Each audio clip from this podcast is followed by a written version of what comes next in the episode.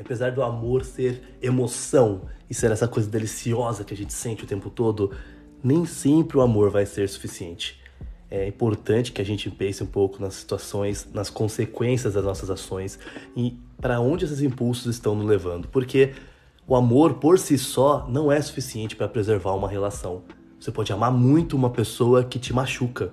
Você pode amar muito uma pessoa, mas a situação em que essa, relação existe, esse relacionamento existe, não é saudável para você, emocionalmente falando. Você pode amar muito uma pessoa e mesmo assim ter que se afastar dela.